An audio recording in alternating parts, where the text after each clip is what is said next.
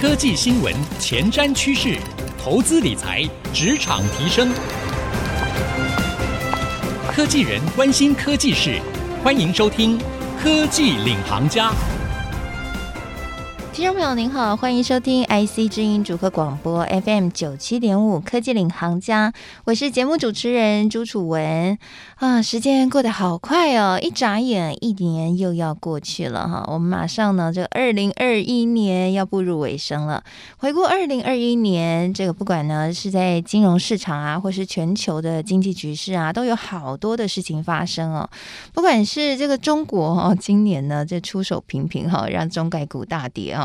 那或者是呢，我们看到这个联准会鲍尔到底要不要升息？终于哦，在最近有了一个最终的确定了哈。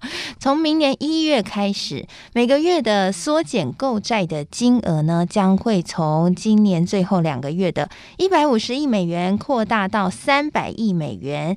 意思就是哦，他把他印钞票的数量要大幅的减少啦。所以呢，这 QE 就是确定要慢慢退场了。那大家最关心的就是，好，那这 QE 要退场了，是不是要升息呢？诶，现在这个联准会也正式公布了哈，透过点阵图呢显示说，官员大概认为哈，明年可能会升息三次，二零二三年会再升三次哈，比市场预期还要更鹰派。那我想呢，对于投资朋友来说，最关心的就是，那明年到底全球的经济会怎么变化呢？哎，这个随着 QE 退场、升息确定，那我们到底有没有什么样的一些投资的展望，是我们应该要特别留意的呢？好，今天呢这一集啊，我们就要通通跟大家来聊清楚啦。我们为各位邀请到的是富华投信产品经理范凯祥经理来跟我们一起聊这个话题，欢迎凯祥。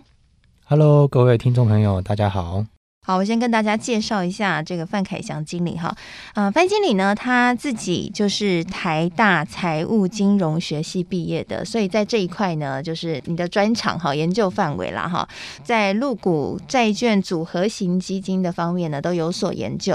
所以今天跟我们聊这个议题是最适合不过了，对不对？没错，没错，因为其实平常在我们工作的时候呢，对于全球的总经的研究其实是非常多的。那对于明年的展望的话，其实我们觉得说，明年确实是一个震荡比较多的一年啊，包括像是中国可能会有一些推动共同富裕的政策啦，或者是说像最近很夯的大家在讨论的通膨升温的议题。对呀。不过基本上我们还是觉得说，呃，基本上明年还是延续着二零二一年一个。经济成长一个非常好的一年，所以我们认为明年基本上经济的那个走势还是非常好，只是可能就是会有一些震荡，那在所难免这样子。嗯，哎，说到这个经济成长啊，我们看到台湾今年经济成长率很亮眼，哎，目前估计应该是会超过六个 percent 以上哈。我最近看了国发会吧，他们公布的一些新的展望哈，对于明年他们也很乐观呢，预估台湾 GDP 这个经济成长率应该还是会有成长三个 percent 以上哈。哎，成长动能是在哪里啊？诶，我觉得主要是有大概两个部分啦。第一个部分当然就是因为现在市场资金非常多嘛，因为大家都知道是从大概二零一九年的时候，Fed 他们去第一次首次进行了这个无限制购债这个政策，嗯，对，是等于就是为了金融市场注入了非常非常多的资金。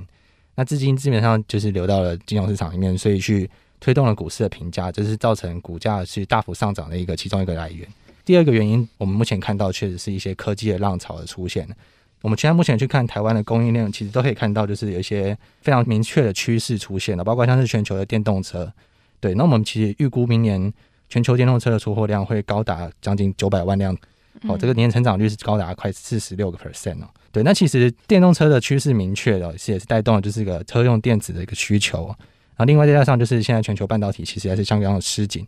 那我们从台湾的科技界上游，其实还是有看到一些缺货还有涨价的趋势。啊，另外像是晶圆的代工产能，其实它的利用率现在也是蛮窄的。对，那我们可能看到明年上半年至少都还是看得到这些，就是产能紧张的趋势是延续到明年的上半年了。对，那再加上另外可能像是有一些其他的趋势，包括像是高速运算，会带动一些像是窄板的需求成长。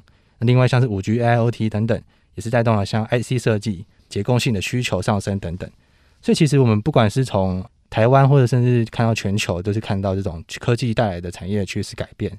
导致让我们的整个经济成长是不断向上的。嗯，了解了解。所以我们帮听众朋友来统整一下哈，明年呢很有成长性的题材，其实跟今年有一点点相关哈。首先第一个就是电动车，哇，明年会生产成长的幅度会很高。对啊，所以电动车呢，当然它不只是我们看到下游的电动车的这个汽车业的活络，它往上带动半导体产业也会很活络，或相关的一些汽车电子都会很活络哈。那除了电动车之外，另外就是现在五 G AI 的时代，所以带动的就是 IC 设计，还有高速运算，啊，这些呢都会带来相关的一些需求。像窄板今年红到爆哈，嗯、明年还会继续红就是了。对，我这我们现在目前看起来产能还是蛮蛮吃紧的。嗯，对了解了解，晶片吃紧的问题，哎，今年可是一个大议题啊。那我想问一下，明年呢？明年这些。看到也有一些比较悲观的预测，会说，哎，这些部分啊，会影响到生产链的中断啊，等等的，所以可能会影响到公司营运的发展。你们自己怎么看这样的问题？在明年还会是一个 big issue 吗？呃，我觉得其实供应链造成的问题，主要大概就是大家比较反映看到的，就是在通膨上面。对，那我觉得就是其实明年金融市场主要的变数，当然就是包括最重要的是疫情嘛。但是，呃，疫情的发展其实经过这两年来的时间，其实大部分的国家都已经很有经验了。对，那其实在疫苗就是也是逐步施打的情况之下，只要疫情不要真的突然出现了一家严重的爆发，导致一些经主要国家可能会有封城的政策的话，其实我们是比较不担心疫情这一块会影响到经济发展。那当然，像主持人刚刚提到的说，像供应链的问题，其实反映在就是通膨上面。其实通膨确实短期来讲看起来现在是非常非常高嘛，包括像是美国通膨。最新十一月的通膨可能有高达快十个 percent 这样子，嗯，这个数字真的很 amazing 哎、欸！我在财经圈已经这十年来，我真的从来没看过这么夸张的数字哎、欸嗯。对，但这通膨其实一部分主要也是因为有一些基期的因素啦。其实如果我们去从现在基期这么高的情况下去往明年看的话，其实通膨是有希望会因为基期因素从明年下半年开始缓解。是也因为跟着预期说联准会会升息三次有关嘛？可以让通膨比较降温？这是应该是另外另外一个方面啦。对，那当然联准会升息，当然会去压抑通膨的影响，但这是主要这是另外一个因素。那我们刚刚讲到那个主要是因为基期的关系，嗯，所以是自然就是因为高基期因素，所以从明年下半年来看，它会因为基期所以去缓解。了解，所以其实还是对于明年展望是比较乐观的哈。那我们同整一下刚刚范经理跟我们大家分享的，其实展望明年呢，好，我们现在已经了解到联准会呢可能会在明年升息三次。那通膨呢，如同刚刚范经理的预期啊，在下半年的时候会因为上半年哎这一阵子机器已经高了哈，所以你看到的数字呢就不会那么可怕了，它可能也会比较缓解了。那另外呢，明年全球经济简单来说啦。在数位转型以及电动车的带动之下，还是可以有蛮漂亮的一个表现。不过，因为今年的基期比较高，所以明年的数字可能不会像今年那么夸张的漂亮哈。我们台湾成长六个 percent 啊，像这么漂亮，但是应该还是会很不错的。然而，哎，其中还是有一些让我们蛮担心的部分哈。譬如说，像中国市场，哎，中国市场今年的变动很大，明年会怎么做呢？休息一下，广告回来，我们继续收听科技领航家。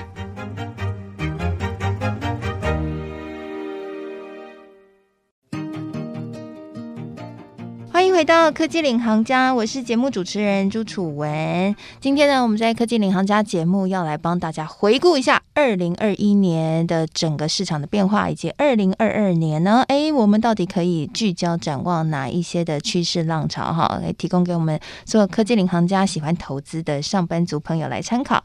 我们今天呢，邀请到的专家呢是富华投信产品经理范凯祥产品经理。好，范经理呢，他自己是台大经系毕业哈，擅长入股债券组合型基金的相关的这些投资，有一个未爆弹哈，应该说今年已经爆过了，不知道明年会不会再爆。好像中国市场的变化，是有的时候这政策一来说要共同富裕哇，这个我们就看到共同富裕带来绿油油一片，好养眼哦，很 顾把揪哈，中概股就跌不停。明年呢？明年还会有这些风险存在吗？确实是像主持人讲的啦，就是今年其实中国推出了一系列的一些政策监管的政策嘛，对，包括可能是有一些针对嗯科网股啊，或者是针对地产相关的一些政策。不过，其实如果我们去看，就是最近中国他们有一个中国中央政治局会议，对，那他们其实里面有提到了一些，包括像是可能对房地产限制的一些放宽啊，对，甚至像是一些稳增长的一些言论这样子。那其实这次的这个中央政治局会议上啊，出现的就是一个历史上第三次的一个叫做历史决议哦。那如果我们去回顾中国它过去的历史，其实这个历史决议总共只出现过三次。那第一次就是在毛泽东的时候，那其实那时候他就是基本上就是透过这次历史决议去把权力集中在他的手上，就是让中国变成比较像是一人集权的一个政治体制。那第二次决议的话是在邓小平时代，一人集权的政治体制去打破，变成像是一个。高层去领导整个中国未来成长的一个体制哦，就是比较像是一个，就是更多人可以去参与这个中国它未来领导的方向。那这次第三次呢，就是由习近平，其实他这次又是把它变成从就是集体领导变成一个像是更像是他一个集权的统治的概念这样子。那所以其实从这次的这个历史决议之后啊，很多人都说，诶，明年的这个其中选举，就是明年他们中国他们要面临就是习近平的连任。那其实是很有希望，可能是会有习近平继续连任呢、啊。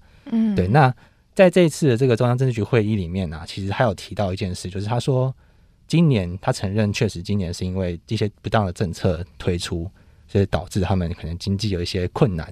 那他里面也提到说，他会视情况去调整他们的政策，不会再推出就是可能这么正这么极端的一些政策风险影响。那如果我们去考量，就是可能明年也许。习近平如果是他一个人，就是能够说说了算的话，那也许中国他们可能就是根会根据他们上半年的一些经济成长的状况，来决定说要不要再继续推动这些像是共同富裕啊，或者是一些针对一些科网股或是有钱人之类的政策去打压他们。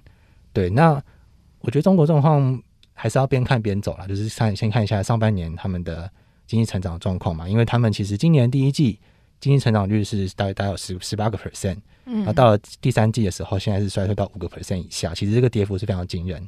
对，那可能就是要看明年上半年的这个状况怎么样，然后基本上上半年应该是不太会有一些政策风险的存在。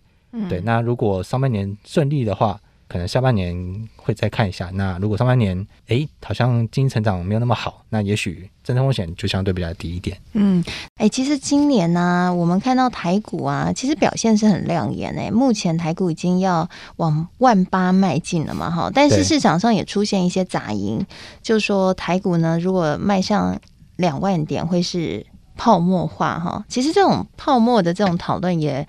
很多次了啦，因为像美股是不是要走向泡沫？其实有很多的投资大师也出来在那边呼吁啊，请叫大家要小心这件事情。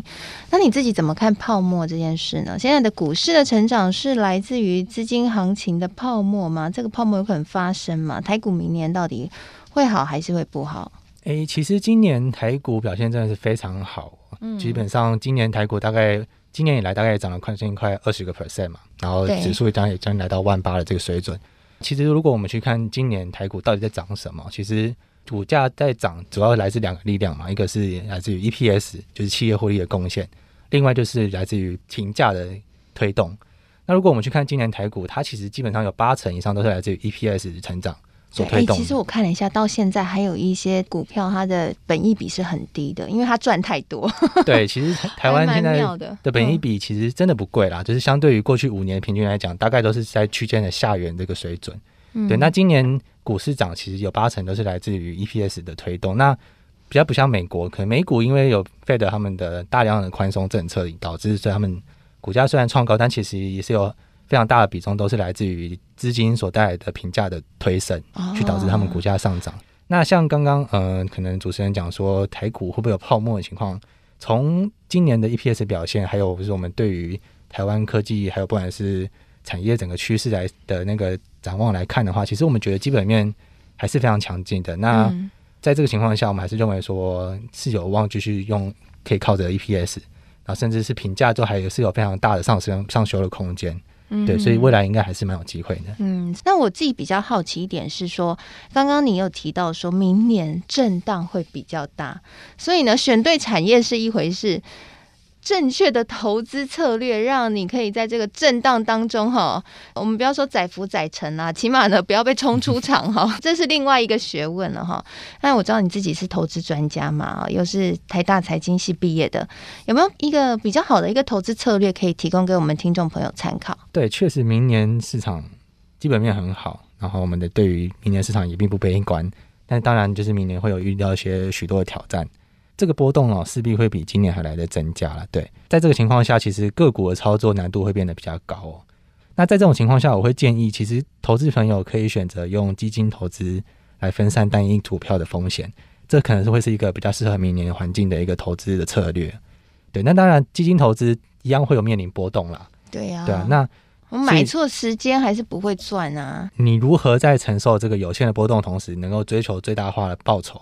其实这是明年投资的一个最大的重点。其实我们有一套投资的方法，它其实是一个非常有效，可以去降低投资波动度，然后帮助投资人去做到长期投资的一个投资方法。那简单来讲呢，它就是透过一些我们以一些比较波动度比较低的基金，可能是平衡型基金，可能是债券型基金来作为母基金。然后呢，我们会每个月再从这个母基金去扣款到一些波动度比较高的股票型基金。那透过这样子的方式，等到子基金停利回母基金之后。我们就是能够形成一个生生不息的一个投资的一个循环啊。用一些例子来举例好了，就是呃，其实根据我们就是长期的这个回测一些实例的回测结果来看呢，其实相较于单笔投资，你可能是波动比较低的基金的话，因为我们复合投资法有投资就是高波动高报酬的子基金，所以其实对于这个投资方法来讲，它是有一个增益的效果，它可以比你只投资单笔一个波动度低，但可能报酬也比较低的基金。它可以帮助你做到增益。那如果你是增益，就是多赚一点钱啦。对，它可以大概其实根据我们的回测结果，嗯、大概可能年化长期投资下来，年化报酬率大概可以提升两到四个 percent。嗯哼，对。那如果你是单笔投资在一些呃像是波动度比较高的股票型基金的话，虽然长期而言它的报酬确实看起来很高，没错，但其实很多的投资人都忽略了它当中会遇到的一个很大的一个波动度，所以其实往往你会在中间的时候就已经被市场刷出去了，你根本抱不住。对，你心脏不够大颗，对，你就撑不住哈。所以其实你可能看到、嗯、啊，这个报酬率啊，好漂亮，指数长期向上，但其实你在中间的时候，你已经你已经出场了。对啊，随便讲一个，像一些全值股，今年波动度也不小哎、欸。对对对，因为我们有去做像是母基金跟子基金这样子的去搭配，所以其实我们可以展现它一个资产配置的效果，去把波动度降低哦。从我们回测的数据来讲，大概可以让。你的波动度大概降低一半左右。嗯，对。哎、欸，这个母子基金啊，意思是不是说我今天一笔钱我就放在母基金，然后它是找一个波动度比较低的，但是也有报酬率的，可能 maybe 可以打败通膨的，因为明年通膨也是一个很重要的议题嘛，哈，起码可以打败通膨，比定存好的一个报酬率。然后呢，这个母基金会每个月定期定额去投到。波动稍微大一点，可是风险高，报酬也会比较高的子基金，对，让你两边都有机会赚，对不对？对，没错，就是我们以一个比较稳健型的母基金来当做我们这个投组的基底，基底，然后再去同时一样透布局，透过定时定额去布局到波动度子基金，然后子基金就可以自己选喜欢的，比如说刚刚选什么产业，你觉得比较有兴趣，或哪个市场比较有兴趣，你就选一个这个放在子基金。对，没错。哦、然后母基金就是那种会搭那种债券啊、股票平衡型基金，对，类似像这样的一个方式。然后所以它就是定期定额，那它。会自己，譬如说，如果我真的赚钱了，他会帮我再把钱回到母基金吗？对，没错，它其实就是透过子基金，因为波动大，然后但报酬也大的这个特性哦，去让你比较容易去触发到这个停利点。嗯，所以当你子基金赚钱的时候，你等于又把钱全部停回母基金。停回一个，就让它这样一直循环，一直循环。对，没错，没错，没错。然后之后再每个月继续一样这样子扣下去，嗯、然后等到停利的时候又回到母基金，这样子它一个就是一个生生不息的一个循环。哦，所以其实这也蛮懒人投资的，对不对？我就不用去想我什么时候要停损停利，我就让它放在那边，我只要标的挑好了，然后我就放着让它自己跑，这样就可以了。对，其实投资我们短期的波动其实难免啊。对，那以长期来讲，我们还是希望投资人能够去做到长期投资，就是能够赚到真正。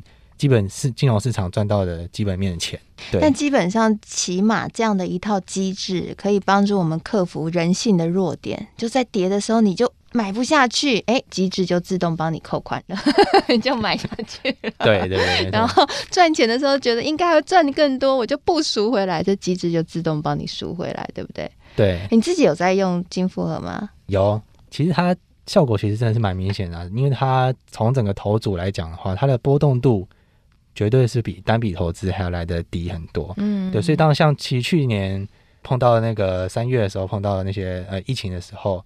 它的那个下档风险就控制的，就是比单笔还来的好。嗯对，所以其实是能够帮助客投资人去克服那个对于市场短期下跌的这个恐惧，嗯、去帮助投资人做到长期投资。是，所以这其实蛮适合投资小白啦，或者是说很忙碌的上班族朋友哈，可以用这样的一个方式，你就不用常常盯盘了，对不对？我听，没错，我听你们还在讲说进行了之后。